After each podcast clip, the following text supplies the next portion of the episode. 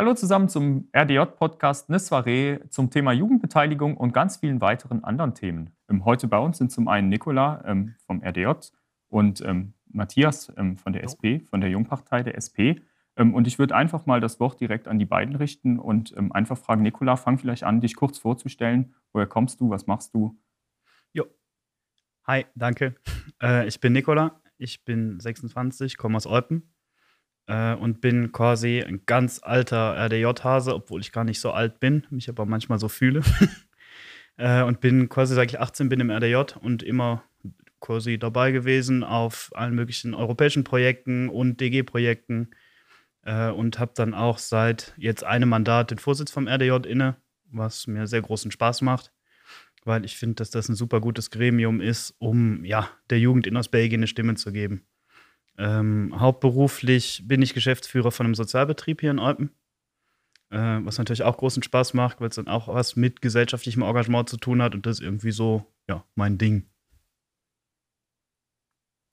Ja, hm, hallo, ich bin Matthias Zimmermann, ich bin 30 Jahre alt, ich komme auch aus Eupen, habe eine Zeit lang in Raren gewohnt, aber bin dann jetzt seit einigen Jahren wieder zurück. Ähm, seit 2015, 2014 ungefähr mache ich äh, Politik, seit 2016 dann noch hauptberuflich als politischer Berater im Parlament der deutschsprachigen Gemeinschaft. Und ähm, ich bin mittlerweile Parteivorsitzender der SP aus Belgien und vertrete dann heute hier die Users. Genau, ja, dann auf jeden Fall schon mal danke für eure Kurzvorstellung. Ähm, dann würde ich jetzt einfach mal direkt ins Thema starten. Ähm, was waren die Anreize für euch, ähm, dann einmal in den RDJ zu gehen oder dann für dich dann mehr in die Politik zu starten? Und wo sind eure Interessen geweckt worden? Also es ist ja oft das Thema der politischen Bildung in der Schule. Das ist ja so ein ähm, ja, ständig da Thema hier in der Region. Ähm, hat euch das beeinflusst? Seid ihr in der Schule beeinflusst worden? War es vielleicht ganz woanders? Ähm, das wäre vielleicht mal interessant, vielleicht jetzt hier mal mit Matthias anzufangen. Ja, es ist natürlich immer schwer zu sagen, was dann ganz konkret der Auslöser war, warum man dann sagt, ich möchte mich politisch engagieren. Ähm, ich kann mich noch daran erinnern, dass ich immer ein sehr interessierter Mensch war. Ich habe viel äh, Nachrichten geschaut, beispielsweise, habe viele Artikel gelesen. Und irgendwann kommt dann so der Punkt, an dem man sich sagt, entweder man akzeptiert alles so, wie es ist, oder äh, man möchte seine Meinung auch ausdrücken. Und wenn man seine Meinung dann äh, ausdrücken möchte, dann ist das am allerbesten, indem ich äh, selbst was tue, indem ich selbst die Dinge in die Hand nehme. Ich habe dann ähm, mal bei einigen Jungparteien angeklopft, habe dann da ähm, ein bisschen mit denen diskutiert und geschaut, was machen die denn einfach so, äh, wie kann ich mich da einbringen und habe mich dann äh, nach, äh, nach einer gewissen Zeit äh, bei der SP aus Belgien sehr, sehr gut eingefunden und äh, fühle mich da auch wohl. Und äh, je mehr man sich dann da natürlich einbringt, umso mehr bringt, kommt man da auch in die Prozesse rein und so kommt das dann im Laufe der Zeit immer weiter, immer weiter durch verschiedene Arbeitsgruppen, äh, angefangen bei der Lokalsektion, bei den Jusos etc. Ähm, und seit November 2015, übrigens in dem Saal hier, bin ich dann äh, zum Parteivorsitzenden der SP Berlin gewählt worden und mache das jetzt seit äh, sechs Jahren mit viel Freude und mit viel Spaß. Ja, ähm, bei mir ist die ganze Sache ein bisschen anders gelaufen, ähm, weil ich tatsächlich über ein EU-Projekt in den RDJ gekommen bin. Ähm, es war ein Austausch und das war so ein Reiseprojekt von Berlin über Wien nach Prag mit dem Zug. Ähm, das hat, ist damals vom, vom RDJ aus mit organisiert worden und die haben Teilnehmer gesucht und irgendwie hat es mir so gut gefallen, dass ich danach geblieben bin. Ähm, parallel dazu habe ich Gesellschaftswissenschaften und danach Politikwissenschaften studiert ähm, und im Parlament bei der Freien Bürgerliste gearbeitet, weswegen es dann doch sehr naheliegend war, den äh, ja, Switch in Richtung RDJ und ein bisschen festeres Engagement einzugehen. Ähm, ja, und das war natürlich studienbegleitend immer eine super Erfahrung, weil man natürlich irgendwie total am Puls der Zeit war die ganze Zeit. Ähm, ja, also so viel zum Engagement und wo es herkommt. Also es war irgendwie immer so eine, so eine zweischneidige Sache quasi. Ja, was ganz interessant war, vielleicht du hast die EU-Ebene angesprochen, also über ein europäisches Projekt in den RDJ reingekommen. Für dich war es dann eher, ja, ich möchte mal sagen, die lokale, regionale Ebene. Ähm, auf welchen Ebenen seid ihr denn ähm, ja, aktiv? Also vielleicht als Parteivorsitzender ist man anders aktiv, aber auch als ähm, ja, Präsident des RDJ, Vorsitzender des RDJ hat man ja auch ganz andere Möglichkeiten. Was ist da? Ist die EU bei dir geblieben oder bist du jetzt nur noch mit dem RDJ lokal aktiv? Wie ist das so? Äh, ich bin ja im Endeffekt auch von, von Anfang an Mitglied in der Nationalen Arbeitsgruppe zum strukturierten Dialog gewesen. Es war auch damals so ein bisschen Bedingung, um zu starten. Ähm, und habe auch an mehreren EU-Jugendkonferenzen teilgenommen als Vertreter vom RDJ und von Ostbelgien quasi in dem Moment. Ähm, und das war für mich natürlich immer eine schöne Erfahrung. Und das, ja, kam immer dann noch so ein bisschen zu dem lokalen Teil der Arbeit dazu, weil gut, hier passiert natürlich auch unglaublich viel in Ostbelgien. Äh, es gibt sehr viele Arbeitsgruppen, sehr viele Aktionen, es gibt sehr viel, was, ähm, ja, wo man sich engagieren kann, aber dennoch war die EU-Ebene immer so ein bisschen was Besonderes, weil es dann auch um den Austausch ging über Landesgrenzen hinaus. Und das fand ich eigentlich extrem interessant. Ähm, ja, weil es einfach in Kontakt treten mit Jugendlichen aus ganz Europa war. Also für mich auf jeden Fall eine super spannende Erfahrung, die ich jedem nur sehr nahelegen kann.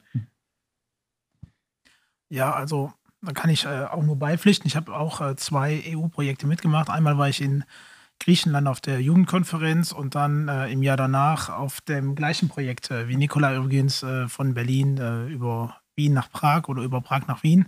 Mhm. Ähm, da kann man sich natürlich auch sehr viel einbringen. Jetzt bei mir konkret ist es so, dass ich mich als Parteivorsitzender natürlich viel mit der Politik in Ostbelgien beschäftige, weil ich ja dann auch äh, jeden Tag mit diesen Themen konfrontiert bin, als politischer Berater im Parlament dann natürlich auch. Das äh, schließt aber die anderen Ebenen nicht aus. Also man hat eigentlich einen relativ guten Überblick auch über die Kommunalpolitik in allen neuen Gemeinden, zumindest in der deutschsprachigen Gemeinschaft. Also jetzt nicht in jeder Gemeinde in Belgien, aber zumindest für die neuen Gemeinden aus der DG bekommt man einen relativ guten Überblick, weil ich das natürlich auch mitverfolge, ein bisschen mit koordiniere auch. Und ähm, es gibt mittlerweile so viele Gesetze und Dekrete, also das ist ein Gesetz, was in der deutschsprachigen Gemeinschaft dann beispielsweise gilt, das nennt man Dekret, die äh, werden so stark von europäischen Richtlinien äh, beeinflusst und äh, mitbestimmt, dass man sich zwangsläufig natürlich auch mit der europäischen Komponente dieser Sachen beschäftigen muss. Und ähm, deshalb habe ich das natürlich auch jeden Tag äh, auf dem Tisch liegen. Jetzt ist das bei mir noch ein bisschen äh, eine besondere Sache, weil ich dann auch noch im äh, Parteivorstand der PS, also im föderalen Parteivorstand bin, weil ich einfach hier Parteivorsitzender bin.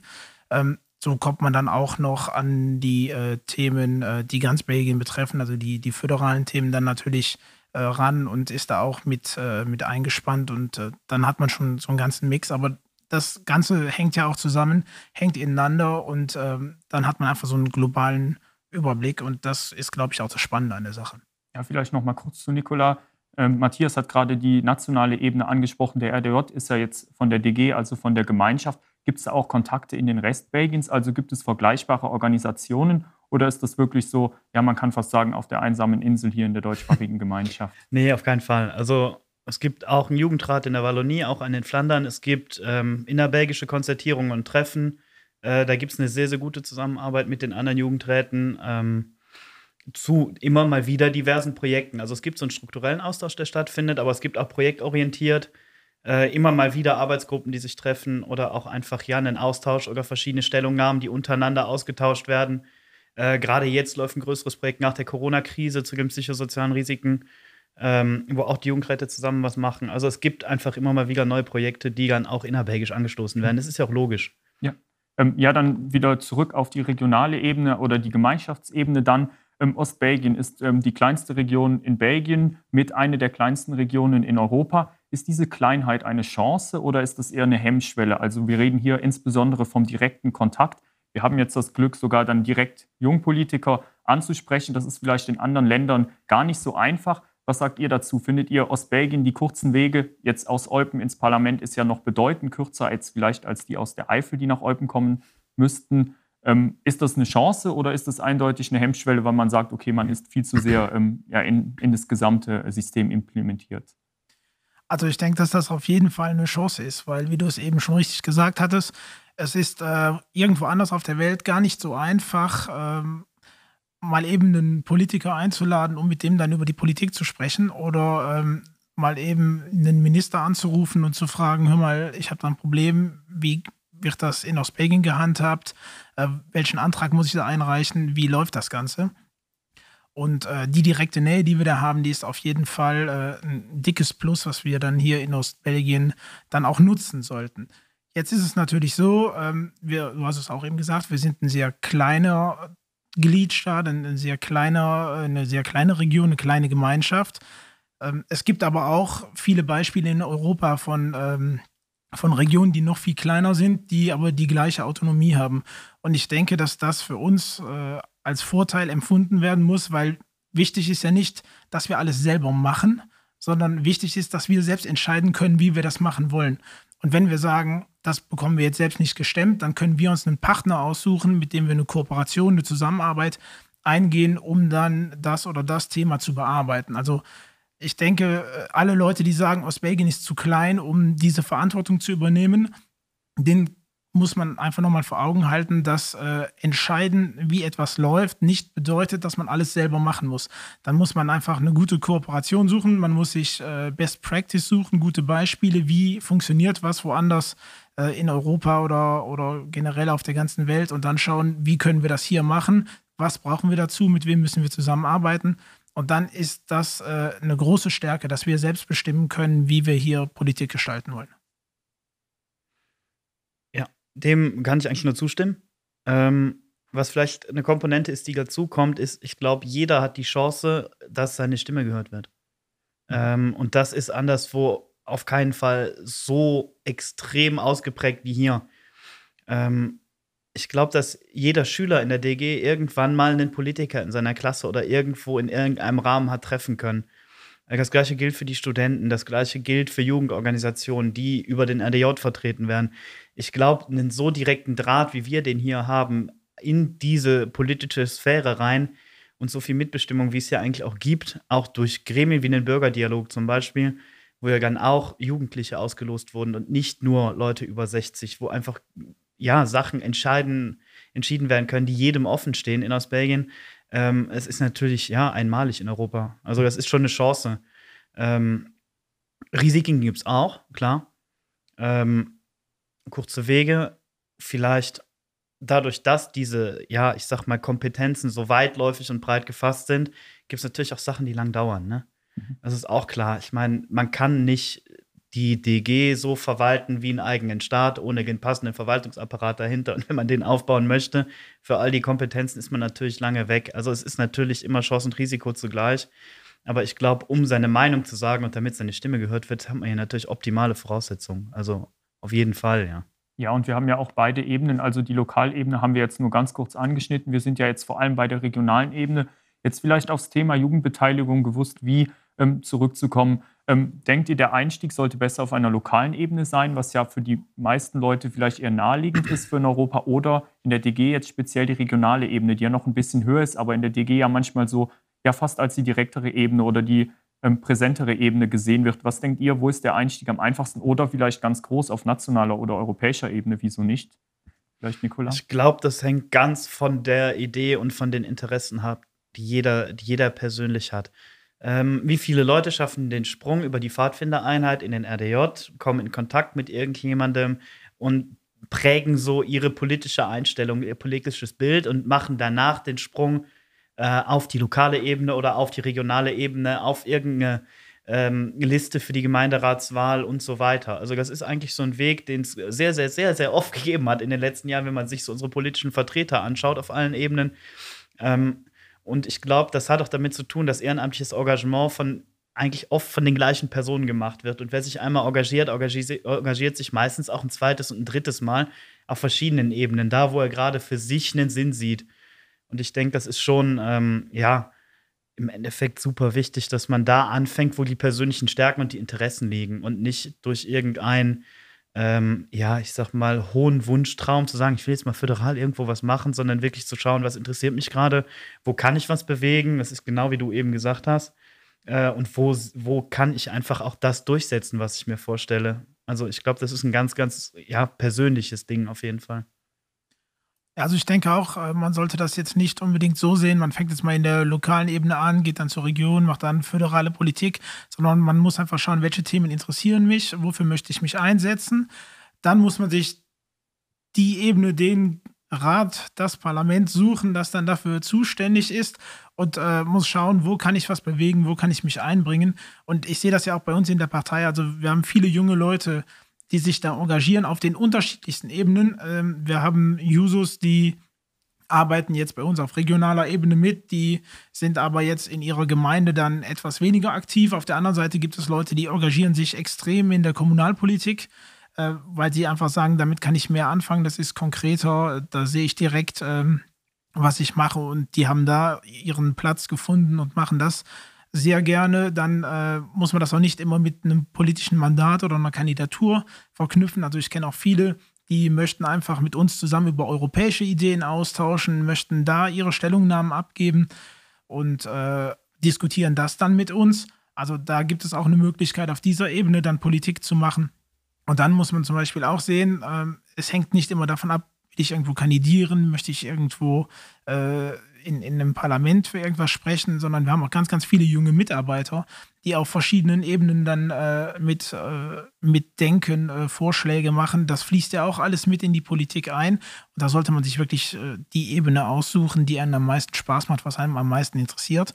Und ähm, das kann im Zweifel dann sogar äh, das Viertelkomitee sein. Also es muss noch nicht mal der Gemeinderat sein, sondern es gibt auch noch ganz viele Initiativen äh, auf einer noch kleineren Ebene, in einem kleineren Verein, wo man sich einbringen kann. Und äh, wenn man seine Freude daran hat, an irgendeinem Projekt mitzuarbeiten, dann soll man das machen, weil jedes Engagement ist wichtig und da gibt es überhaupt keine, da gibt überhaupt keine Hierarchie, was da jetzt besser oder schlechter ist, sondern wenn man sich irgendwo einbringen möchte und da Zeit investieren kann und will, dann äh, ist das überall ein sinnvolles Engagement. Ja, das war auch eine der Fragen. Ähm, kann man sich in einer Jugendpartei beteiligen, ohne direkt, ja, ich nenne es mal diesen Zwang zu haben, oh, ich muss mich jetzt auf eine Liste setzen, ich muss jetzt politisch aktiv werden, ich muss jetzt Verantwortung übernehmen.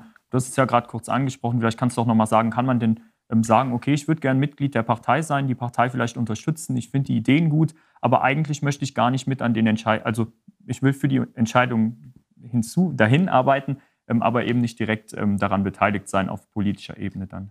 Genau, also das geht selbstverständlich auch. Äh, niemand wird gezwungen, irgendwann mal Kandidat zu sein oder ähm, es wird auch niemand gezwungen, sich jetzt für fünf, sechs Jahre irgendwo zu verpflichten, um dann da mitzuarbeiten, sondern ähm, bei uns gibt es mehrere Möglichkeiten einzusteigen.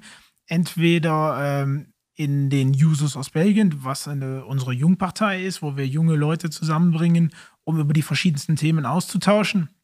Oder dann aber auch weil das ist auch irgendwie was, äh, was wir aus unseren Köpfen ein bisschen rausbekommen möchten. Also junge Leute möchten nicht immer nur über Jugendthemen diskutieren, sondern auch die haben, die haben zu vielen anderen Themen auch sehr viel zu sagen und die können sich genauso gut in unseren Parteivorstand einbringen. Wir haben sehr viele junge Mitglieder auch im Parteivorstand, die da äh, rege dis, äh, mitdiskutieren.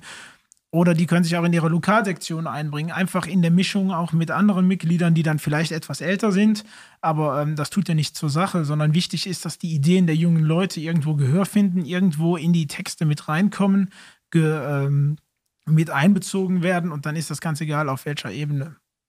Ähm, jetzt für den RDJ. Der RDJ ist ja ein Jugendorgan, das heißt, es gibt ähm, eine gewisse Altersgrenze, die gibt es bei den Jusos dann sehr wahrscheinlich auch, aber man kann dann eben direkt in die ähm, Mutterpartei gehen. Ähm, wie funktioniert der RDJ? Vielleicht einen ganz kurzen Abriss für Leute, die keine Ahnung haben, worum es da geht. Ähm, engagiere ich mich da langfristig? Kann ich da einfach so rein? Muss ich da vielleicht eine Prüfung ablegen, um reinzukommen oder ähnliches? Ähm, gut, im Endeffekt ist der RDJ Interessenvertreter für Jugendorganisationen in allererster Linie. Das heißt, Pfadfinder, Jugendinformationszentren, Jugendtreffs, Jugendarbeit. Das heißt, der RDJ vertritt quasi die Interessen der Jugendorganisationen aus Belgien. Das ist ganz wichtig. Äh, aber im Endeffekt auch die aller Jugendlichen. Ähm, das heißt, die Generalversammlung vom RDJ besteht aus Mitgliedern von Jugendorganisationen, aber auch aus freien Mitgliedern. Ähm, der Verwaltungsrat genauso. Ähm, nicht zu vergessen die Jungparteien natürlich, die ihre Rolle spielen. Ähm, und ja, im RDJ kann Jäger mitmachen. Jäger ist willkommen. Es gibt natürlich für die Jugendorganisationen fixe Plätze ähm, aber in der Generalversammlung wählen lassen und mitarbeiten oder auch einfach in Arbeitsgruppen mitarbeiten kann Jäger Jugendliche. Also da muss man jetzt nicht äh, irgendeine Aufnahmeprüfung bestehen, irgendwas studiert haben oder ich weiß nicht was, sondern das ist wirklich offen für jeden, der einfach Lust hat, was zu, zu machen, zu bewegen, der an Projekten arbeiten möchte, an Arbeitsgruppen teilhaben möchte oder der einfach ja irgendwo Teil davon sein möchte, von dem, wie dann Jugendpolitik in Ostbelgien gestaltet wird, weil das ist das, was wir machen.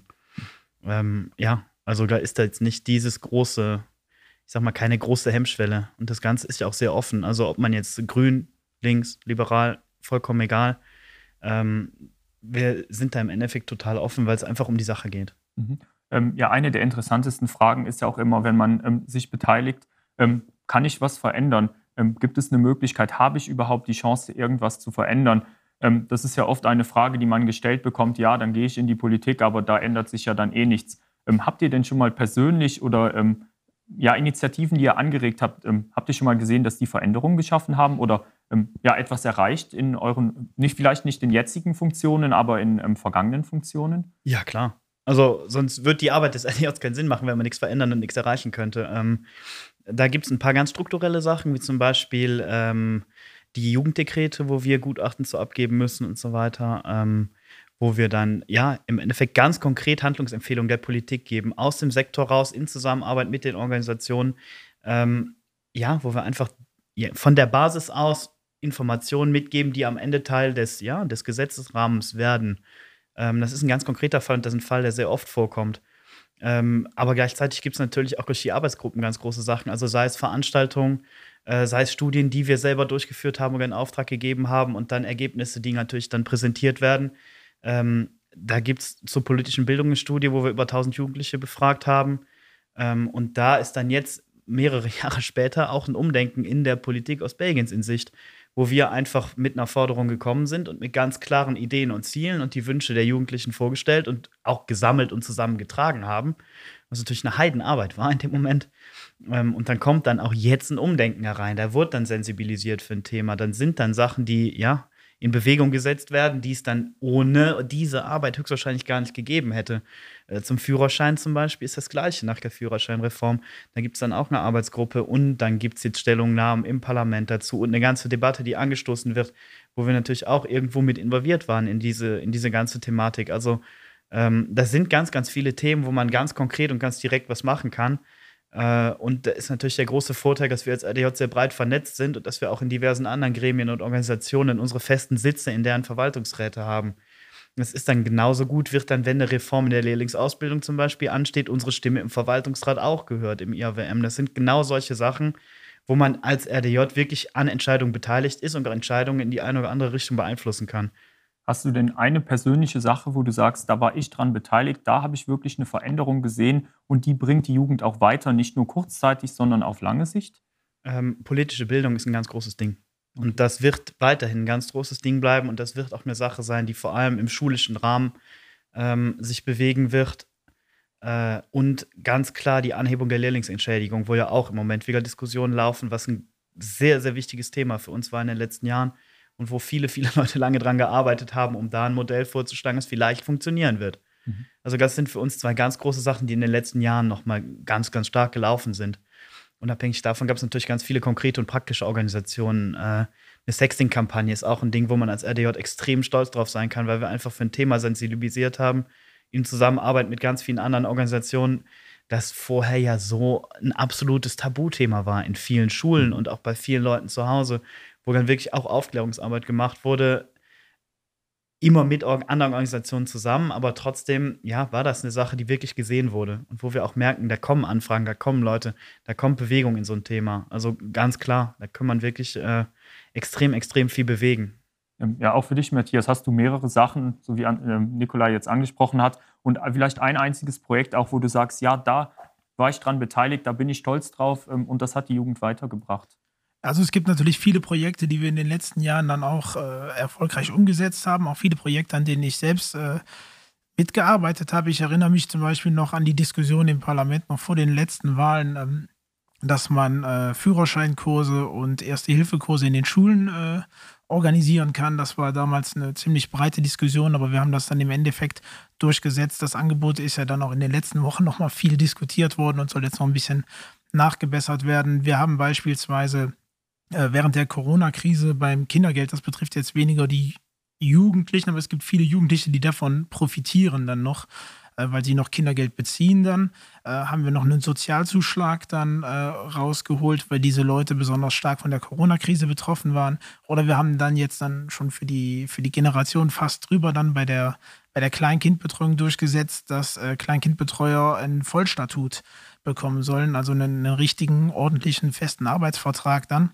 Das sind Sachen, an denen hat man natürlich lange mitgearbeitet und irgendwann geht es dann auf einmal ganz schnell. Jetzt darf man natürlich bei den Projekten, die man sich so vornimmt, äh, nicht vergessen, dass das nicht immer Sachen sind, die man heute anspricht, die dann morgen umgesetzt sind, sondern da sind viele Diskussionen, äh, da sind viele Verhandlungen dann auch bei, bis äh, dann das ganze Projekt ein bisschen Fahrt aufnimmt und äh, dann funktioniert. Aber in ein, zwei, manchmal auch fünf, sechs Jahren sieht man dann irgendwann ein Ergebnis und dann muss man natürlich auch immer am Ball bleiben, denn man darf auch nicht vergessen, Politik ist immer ein Kompromiss. Also es ist ganz selten, dass man seine eigene Position genauso wie man die ganz am Anfang in irgendeiner Lokalsektion mal hatte, dann auch durchsetzt. Da kommen immer noch andere Meinungen hinzu und dann muss das Ganze als Kompromiss irgendwie konsensfähig gemacht werden. Das heißt, ich muss andere Leute davon überzeugen, auch für diese Idee einzustehen. So funktioniert unsere Demokratie, so funktionieren unsere Parlamente. Aber ich denke schon, dass wenn man sich ständig für etwas einsetzt, dass es dann eine gute Möglichkeit gibt, seine Ideen dann auch in das fertige Resultat mit einzubringen und die dann darin auch wiederzufinden.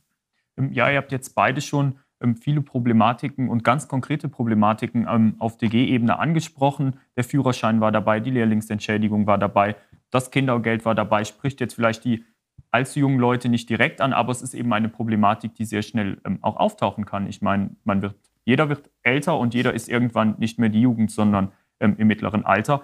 vielleicht nochmal zwei Problematiken ganz konkret aufgegriffen. Was seht ihr so als ja die Problematik der Gesellschaft global, also wirklich auf einer großen Ebene und dann eine Problematik auf DG-Ebene, wo ihr sagt, okay, das ist jetzt wirklich aktuell ähm, ja das größte Problem ähm, in der Gesellschaft oder ähm, in der DG. Vielleicht Matthias. Ja, es ist natürlich immer schwer zu sagen, was genau ist jetzt lokal und was genau ist jetzt das große Problem in der Welt. Also im Endeffekt äh, kommt man immer wieder darauf zurück, dass äh, die Menschen, und das ist in Ostbelgien nicht anders als irgendwo anders in Europa oder auf der ganzen Welt, ein sicheres Einkommen brauchen. Das heißt, sie brauchen eine gute Ausbildung, um später ziemlich gut äh, und einfach in einen guten Job vermittelt werden zu können. Sie brauchen ein äh, sicheres und gutes Dach über dem Kopf und sie wollen, möchten irgendwie äh, so leben, dass sie ihr Leben so gestalten können, also selbstbestimmt gestalten können, dass sie selbst sagen, das möchte ich mit meinem Leben machen. Und ähm, dann ist man sehr schnell bei, bei Themen wie Bildung, die auch hier in äh, Ostbelgien ganz, ganz groß geschrieben wird, wo es aber nicht reicht, alle zehn Jahre mal einen großen Coup zu landen, sondern da muss man ständig am Ball bleiben und sich ständig weiter verbessern und das ständig weiter optimieren, damit das dann auch gut funktioniert. Jetzt äh, die, die Themen, die jetzt ganz konkret diskutiert werden, das sind sicherlich äh, Umweltschutz und Digitalisierung. Das werden die großen Herausforderungen der, der nächsten Jahre sein. Beim äh, Umweltschutz haben wir ja schon gesehen, dass da jetzt richtig Fahrt äh, reingekommen ist, ähm, dass auch ein ganz anderes Bewusstsein, ganz besonders bei jungen Leuten dann auch da ist. Das ist ein wichtiges Thema und das betrifft alle Ebenen. Also das fängt im, äh, im Gemeinde, äh, im Gemeindeleben an, das betrifft jeden einzelnen Verein bis hin zur europäischen Politik. Und dann haben wir natürlich jetzt auch äh, durch die Corona-Krise nochmal ein bisschen stärker als vorher gesehen, dass wir bei der Digitalisierung auf keinen Fall hinterherhinken dürfen. Und dabei geht es nicht darum, bis in das letzte Dorf und in den letzten Ort dann auch ein Glasfaserkabel zu verlegen, sondern da geht es auch darum, die Leute fit zu machen, die Tools zu nutzen und äh, mit den Programmen und den, äh, und der Technik dann auch umgehen zu können, damit sie nicht auf der Strecke bleiben. Ähm, du hattest das Thema politische Bildung angesprochen. Ähm, das ist ja aktuell ähm, vor allem in der DG eine sehr große Debatte. Denkst du, dass ein ein Unterricht der politischen Bildung, ich bleibe jetzt mal nur bei der Sekundarschule, ähm, einen Anreiz schaffen wird, ähm, dass mehr junge Leute sich politisch engagieren würden? Ich denke, dass auf jeden Fall wichtig ist, dass jeder weiß, wie die Politik in seiner Region funktioniert. wir haben das jetzt viele Jahre versucht, äh, als Querschnittsthema so ein bisschen in sämtliche Unterrichte einzubauen. Das ist aber immer sehr stark vom Lehrer abhängig und äh, es sind immer die anderen verantwortlich dafür. Äh, deshalb sind, äh, oder ist das auch meine Meinung, dass es eigentlich besser wäre, das als ein Schulfach dann äh, einzuführen äh, und dann da auch den Schülerinnen und Schülern oder Studentinnen und Studenten irgendwie zu erklären, wie funktioniert so eine Demokratie, ähm, wie bringe ich meine Themen ein, wo kann ich mich, äh, mich einbringen, wie funktioniert ein Parlament. das ist ganz wichtig zu verstehen, überhaupt auch zu verstehen, was ist jetzt aus Belgien als Region, warum gibt es noch einen Föderalstaat, warum gibt es noch Gemeinderäte? Und ich denke schon, dass das äh, ganz, ganz wichtig ist. Jetzt begrenzt sich politische Bildung aber nicht nur darauf, sondern äh, es geht dann auch darum, wie gehe ich mit äh, Populismus um, wie erkenne ich Fake News, wie überprüfe ich eine Argumentation, wie überprüfe ich eine Quelle beispielsweise? Und wie diskutiere ich über politische Themen dann beispielsweise. Das gehört alles mit da rein. Also es ist nicht nur der, der reine Aufbau der Politik hier in unserer Region, sondern es geht dann auch darum, die Leute fit für den Alltag zu machen und eben zu zeigen, wie sie mit, diesem, mit dieser ganzen Hülle und Fülle an Informationen, die man bekommt, äh, dann auch umgehen können. Ja, dann jetzt zu Nicola auch bei dir. Ähm, die globale Problematik nenne ich sie mal und dann die mhm. lokale, regionale Problematik. Was siehst du da aktuell? Ähm, global bin ich ganz Richtung Umweltschutz und Nachhaltigkeit. Das ist ein Thema, das aus einer Jugendbewegung rauskommt. Das ist spätestens seit Greta Thunberg in der ganzen Welt und in der, ich sag mal, in jeder Gesellschaft irgendwo tangiert. Jeder ist davon betroffen und davor kann man nicht weglaufen. Äh, der Klimawandel ist da, der Klimawandel kommt. Der wird uns hier treffen. Mit jedem, dem man spricht, der irgendwo im landwirtschaftlichen Bereich arbeitet und da nehmen wir uns nicht aus im Betrieb mit dem Biogarten, den wir haben kann man schon die ersten Folgen spüren. Und das werden Sachen sein, die werden unser Leben komplett auf den Kopf stellen, über kurz oder lang. Und genau da sind Punkte, wo man global ran muss, wo man lokal ran muss und wo man, glaube ich, jede Initiative, die in, die in die Richtung arbeitet, auch unterstützen sollte. Ähm, und gut auf der lokalen Ebene. Äh, sicherlich leben wir in einer Region, in der ja Wohlstand herrscht, in der es den Menschen alles in einem sehr gut geht, in der wir eine Bildungsgerechtigkeit haben, die auf dem Papier da ist. Aber nichtsdestotrotz ähm, würde ich hier doch ja so ein Thema wie eine soziale Diskriminierung oder soziale Ungleichheit in den Vordergrund stellen, weil versteckte Armut ist ein Thema, das auch aus Belgien betrifft. Ähm, die Zahlen in den Sozialämtern steigen. Ähm, mentale Gesundheit ist ein Problem, das langfristig noch wirklich dazu beitragen wird. Und genau da sind, glaube ich, die größten Handlungsbedarfe hier in der Region, damit jeder, der auch hier lebt, die gleichen Chancen hat. Und da braucht es mehr Hilfsangebote, da braucht es mehr Unterstützung und da gibt es ganz, ganz viele Sachen, die hier nicht so funktionieren, wie sie funktionieren müssten, damit auch jeder diese Angebote wahrnehmen könnte.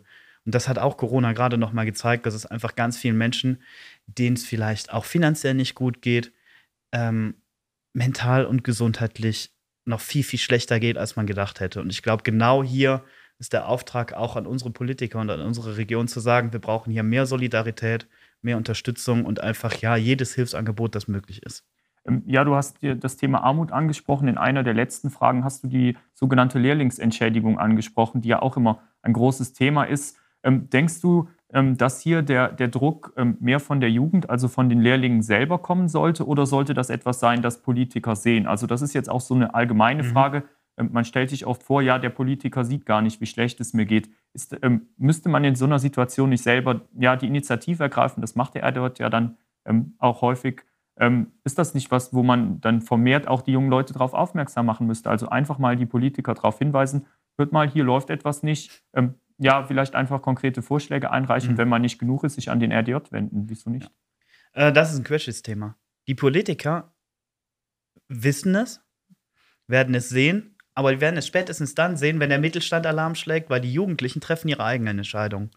Und wenn Jugendlicher die gleiche Lehre, die er aus Belgien machen kann, auch auf deutscher Seite machen kann, aber da dreimal so gut bezahlt wird, weiß ich, wo er hingeht. Ähm, das ist genau dieser Punkt. Also ein Jugendlicher hier in der Region ist meistens relativ gut ausgebildet und weiß eigentlich ganz genau, ähm, ja, und ist ein bisschen opportunistisch genug, um dann zu sagen, ich gehe dahin, wo meine Arbeits- und meine Lebensbedingungen, ja, mir mein Leben auch ermöglichen.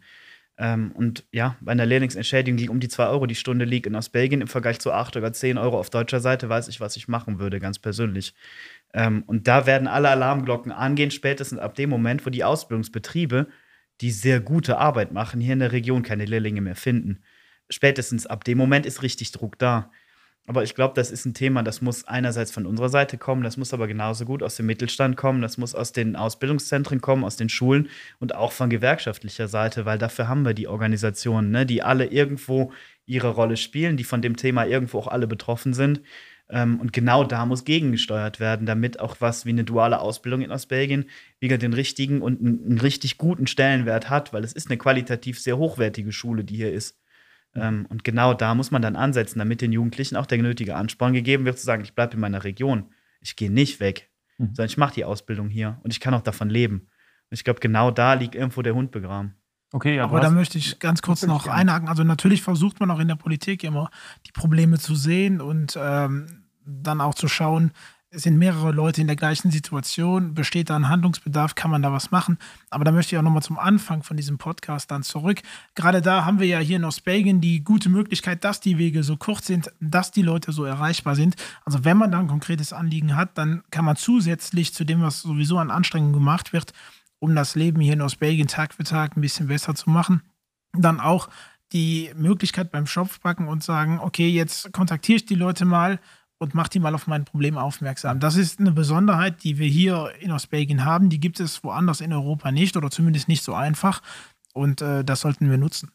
Ähm, ja, das ist, ähm, ist die, eigentlich die perfekte Überleitung zu einem Thema, das ähm, in den letzten Jugendkonferenzen öfters angesprochen wurde. Das lief unter dem Thema Hashtag Meet the Politician. Also die Idee war, dass man den Politikern ja, es quasi zur Pflichtaufgabe macht, sich eine Stunde in der Woche mit ähm, jetzt in dem Fall jungen Leuten, also dann wird man sagen, okay, man nimmt ähm, einen Ministerpräsidenten, einen EU-Parlamentarier und setzt die jetzt in einem Zoom-Call, weil es eben jetzt in Corona-Zeiten so ist, aber wieso nicht später auch persönlich vor eine Schulklasse oder vor eine Pfadfindergruppe oder vor den RDJ, dass man wirklich, ja, ich möchte fast sagen, gezwungenermaßen die Jugend und die Politiker zusammenbringt und dann einfach mal ganz ungezwungen ähm, ja, miteinander redet. Also es müssen ja nicht mal politische Themen sein. Da war oft ähm, dieser Gedanke, dass Politiker sehr hoch stehen und dass sie unerreichbar sind, was wir ja schon gesehen haben, auf DG-Ebene nicht wirklich unbedingt der Fall ist. Ähm, aber was denkt ihr, ist das eine gute Idee, dass man wirklich ja fast etwas Gezwungenes macht, um die Leute zusammenzubringen? Oder ist es was, wo man sagt, okay, die Leute, die man erreicht, erreicht man sowieso und alle anderen, ja, die sitzen dann da und machen nichts? Also ich denke, es ist erstmal eine gute Sache, wenn man äh, viel Kontakt zu vielen unterschiedlichen Menschen hat und äh, sich genauestens anhört, welche Probleme haben die Leute, welche Themen äh, beschäftigen die Menschen und äh, wo gibt es einen Handlungsbedarf, wo muss ich unbedingt was tun. Das ist erstmal eine, eine super Sache. Was aber wichtig ist, das ist, denke ich, dass die Leute, die dann da hinkommen, auch wirklich bereit sind äh, mitzumachen, weil du eben sagtest, das könnte ja quasi so fast verpflichtend sein. Also wenn es verpflichtend ist, dann äh, bringt es nicht so viel sondern wichtig ist, dass die Leute, die da mitmachen, dann auch die Chance nutzen und ihre Probleme dann äh, da anzubringen. Man muss auch äh, nicht immer denken, dass das äh, dass Politiker so unerreichbare Menschen gibt, äh, die man nur alle zehn Jahre mal sieht, sondern äh, also ich kenne jetzt mehrere von denen und das sind alles ganz normale Leute, die freuen sich auch, wenn man auf sie zugeht und ihnen Hallo sagt. Und ähm, wir sind eigentlich immer für jedes Thema froh, auf das wir angesprochen werden. Und äh, wenn es irgendwo ein Problem gibt, dann äh, sind wir immer dankbar, dass man äh, uns darauf anspricht, damit wir auch dann eine passende Lösung ausarbeiten können. Nicola? Ich glaube, hier gibt es eine ganz große Bereitschaft, auch von den Politikern das zu tun. Ähm, sicherlich sind da zeitliche Ressourcen oft eng, sicherlich gibt es da Probleme, sicherlich gibt es auch da die eine oder andere Schwierigkeit, mal die nötigen Leute um einen Tisch zu kriegen. Aber ich glaube, die Bereitschaft an sich ist da und ich glaube, es wird auch schon ganz viel gemacht und es wird auch viel gemacht, was nicht gesehen wird oder was auch von ja, Jugendlichen oder von der Bevölkerung an sich nicht genutzt wird. Ich glaube, jeder Politiker in der Ecke ist froh, wenn er mit Problemen konfrontiert wird, weil die sitzen ja nicht da, äh, oder hoffentlich nicht aus irgendwelchen egoistischen oder egozentrischen Gründen oder weil sie die dann doch nicht ganz so hohen Sitzungsgelder abgreifen wollen, sondern wirklich ja aus ja, aus einem eigenen, ne, aus einem Eigeninteresse und aus einem Interesse daraus was für die Bevölkerung zu machen. Und ich glaube, jeder, der gern angesprochen wird, ist auch gerne äh, ja, bereit, sich das anzuhören und was zu machen. Ich glaube, das ist auch eine Erfahrung, die wir immer wieder gemacht haben. Wenn man mit einem konkreten Anliegen und einem Problem kommt, ist jemand da, der einem zuhört. Und darum sollte es ja auch gehen, gerade auf einer Ebene wie der hier, die relativ klein und äh, ja, wo die kurzen Wege einfach auch da sind. Also gerade da sollte man doch einfach ja die Möglichkeit am Schopf packen. Und äh, ich glaube nicht, dass wir jemanden zwingen müssen. Ich glaube, die machen das gerne und freiwillig. Ja, wir sind jetzt auch eigentlich schon fast am Ende des Podcasts. Ich würde euch jetzt beiden noch mal ganz kurz wirklich einen letzten Satz ähm, ja, zusammenfassend oder eine letzte Idee, die ihr noch hättet zur Jugendbeteiligung. Ähm, vielleicht ein Tipp, wie seid ihr da reingekommen? Was empfehlt ihr? Wo kann man sich engagieren? Vielleicht ganz kurz ein, zwei Sätze, ähm, um den Podcast ähm, im besten zu beenden. Ja, ähm, Jugendbeteiligung ist für mich einfach machen. Ich glaube, wir haben ganz viele Möglichkeiten hier in der Region, zu machen, mitzureden, mitzumischen, mitzugestalten. Ist das Motto vom RDJ. Und ich glaube, genau darum geht es und genau das kann man jedem Jugendlichen, der das möchte, auch nur wärmstens ans Herz legen. Einfach machen, engagieren und ja, seine Meinung kundtun. Ich glaube, das ist das Allerwichtigste. Und alles andere kommt von selbst. Ja, also ich denke auch, dass das ein guter Abschluss ist. Es geht wirklich darum, dass man nicht immer nur sagt, das läuft nicht gut, das läuft nicht gut oder das würde ich anders machen, sondern man muss sich dann einfach trauen, den Schritt zu gehen und zu sagen, okay, ich möchte, dass sich was ändert, also tue ich was dafür. Ich äh, stehe auf und äh, gehe auf die Leute zu und versuche mich da zu engagieren. Da kann jeder seinen Weg finden. Das kann ein Ehrenamt in einem kleinen Verein sein, das kann äh, eine kleine In Initiative sein, das kann eine Jungpartei sein, das kann äh, eine Lokalsektion sein. Man kann auch, wenn man nichts Passendes findet, irgendwie sich mit ein paar Freunden zusammentun und sagen, okay, jetzt machen wir einen, einen kleinen Verein und äh, machen hier Umweltschutz ein bisschen im Kleinen oder so. Das, das geht auch alles. Wichtig ist einfach, dass man sagt, okay, jetzt werde ich aktiv, ich möchte was machen. Und äh, dann gibt es jede Menge Möglichkeiten, das zu tun. Ich würde euch jetzt einfach mal ähm, ganz spontan ein paar Fragen stellen. Ähm, die Antwort ist exakt ähm, ganz kurz und zwar ist nur ein Wort, eins der beiden, eine der beiden Möglichkeiten. Andere Antwortmöglichkeiten gibt es halt einfach nicht. Ähm, für Nikola vielleicht zuerst. Fritten oder Pommes? Fritten. Matthias, Berge oder Meer? Meer. Nikola, Norden oder Süden? Norden. Matthias, Kirmesparty oder Club? Kirmesparty. Nikola, ganz spannend. Karnevalsmusik oder Techno? Karneval. Matthias, 11.11. .11. oder St. Martin? Das ist oft das Gleiche und ich versuche es zu kombinieren. War fast ganz kurz die Antwort. Nikola, Hemd oder Hoodie? Hoodie. Bist du cool oder hast du Swag? Swag. Samsung oder Apple? Apple. Wenn es unterwegs geht, Auto oder Fahrrad? Leider Auto. Nikola, seriöse Medien, aus Belgien direkt oder Bild am Sonntag? Weder noch. Matthias, Fernsehen oder Netflix? Netflix. Nikola, Tatort oder Rosamunde Pilcher? Tatort, bitte. Die Frage geht auch an Matthias. Tatort oder Tatort. Rosamunde Pilcher? Eindeutige Antwort. Controller oder Maus, Matthias? Controller. Nikola, TikTok oder Instagram? Instagram. Matthias, im Kino vorne oder hinten sitzen? Hinten. Nikola? Hinten. Jetzt ganz wichtig in Sachen Zweisprachigkeit, Big oder Kuli, Nikola? Äh, big. Big. Beide Big. ähm, Matthias, gendern oder nicht gendern? Im Moment noch nicht gendern, weil es vom Sprachfluss her manchmal vieles schwieriger macht. In Texten aber gerne. Nikola? Äh, Würde ich genauso unterschreiben. Wir hatten das Thema eben schon, politische Bildung als eigenständiges Unterrichtsfach, Nikola, oder fächerübergreifend? Äh, als eigenes Fach, bitte. Matthias? Auf jeden Fall auch als eigenes Fach, weil das fächerübergreifend dann immer untergeht. Ähm, Matthias, für dich Obergrenze für Politiker, ja oder nein? Also Altersgrenze. Nicht unbedingt eine Altersgrenze, aber auf jeden Fall genügend junge Leute. Nikola, du hattest eben die ähm, Umwelt angesprochen, Elektroautos, ja oder nein? Ja. Ähm, jetzt wieder für beide, wählen ab 16, ja oder nein? Wahlrecht ja, Wahlpflicht nein. Ja, Wellen ab 16. Ähm, Europa als Staatenbund oder als Bundesstaat für dich, Nikola? Ähm, Staatenbund. Ähm, bleiben wir bei Europa, Brüssel oder Straßburg? Hauptsache kein Wanderzirkus. Ähm, jetzt ähm, vielleicht für beide ähm, Plenarsitzung live schauen oder den Pressebericht danach? Zusammenfassung. Der Pressebericht danach reicht. Ähm, wieder zum Thema ähm, Einkommen, in dem Fall bedingungsloses Grundeinkommen, ja oder nein, Nikola? Ja. Matthias? Ich würde sagen ja, aber es darf bitte nicht den Sozialstaat ersetzen. Mhm. Ähm, wir hatten eben schon die Mindestentschädigung für Lehrlinge, jetzt vielleicht ganz kurz. Nikola, ausreichend oder Hungerlohn? Hungerlohn. Matthias? Zu wenig. Ähm, zuletzt vielleicht noch mal etwas spontaner, Corona, Bier oder Virus? Leider Virus. Matthias? Leider Virus, lieber Bier.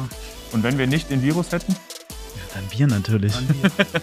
Ähm, und zuletzt vielleicht die konkreteste Frage, Politiker auf Social Media. Ist das eine gute oder keine gute Sache? Äh, gute Sache, weil wo sonst so schnell und einfach?